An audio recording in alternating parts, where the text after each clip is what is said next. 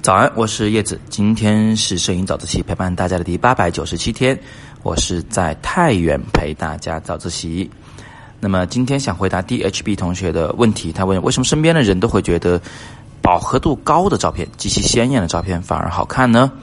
啊，我想有很多种原因啊。首先，我们从审美上来找找这个问题。你要知道呢，嗯，在没有太多的审美经验的前提下，我们可能会比较喜欢那些刺激性的。呃，或者说是美感显而易见的事物，比如说非常鲜艳的花朵啊，非常鲜艳的这个衣服的布料啊，非常鲜艳的床单，非常鲜艳的盆子桶子啊，这些东西都是一样的道理，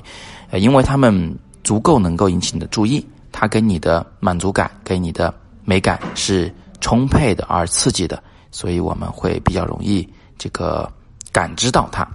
啊，但是随着这个审美能力提高以后，或者是审美经验的累积、审美时间的增加以后，我们会慢慢的会发现，哦，有点腻啊！我想要更柔软的、更温柔的、呃，更含蓄的一种美感。那可能你就会觉得这么鲜艳的东西，可能我不太喜欢，我喜欢更灰一点东西，这是原因之一啊。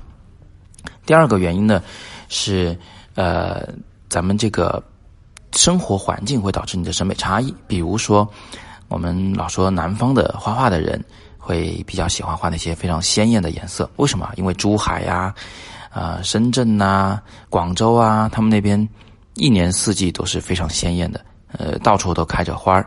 嗯，没有什么时候会看到灰灰的色彩。但是北京不一样了，是吧？呃，北京呀、河北呀啊这些地方，呃，包括这个山西呀这些地方，天天都是灰灰的。那这样的话，他生活环境导致他。会更喜欢去欣赏一些比较，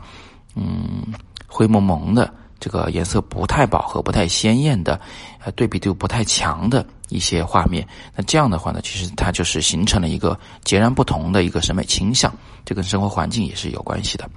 啊，第三个原因呢，也可能会跟他们的这个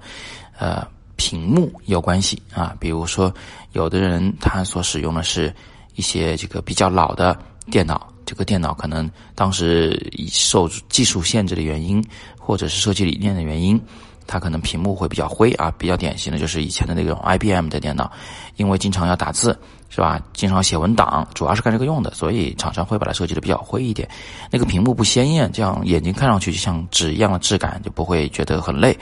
嗯，但是这种屏幕如果用来调片的话，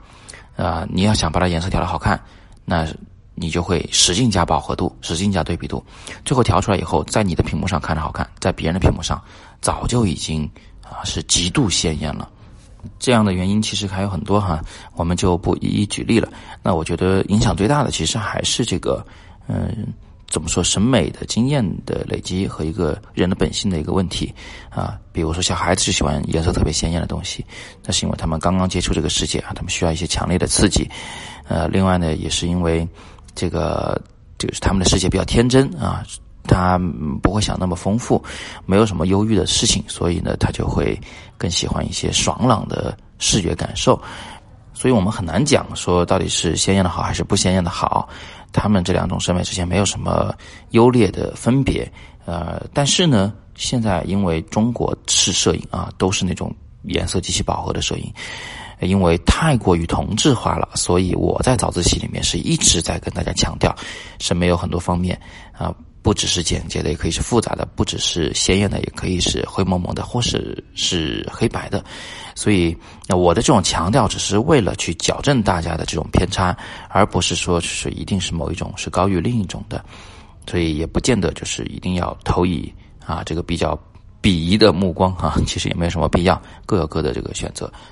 最后嘱咐一点啊，鲜艳的照片其实拍起来、修起来都是比较难的，因为你要让那么明显的几种颜色之间形成一个比较好的呃一个就是协调关系啊，其实呢是有难度的。想反过来做，就如果所有的照片都偏白，所有照片都偏灰，它们之间的协调关系就更容易达成一些。好，那么今天的摄影早自习就到这里了。今天是。第八百九十七天，呃，我是叶子，每天早上六点半，微信公众号“摄影早自习”，不见不散。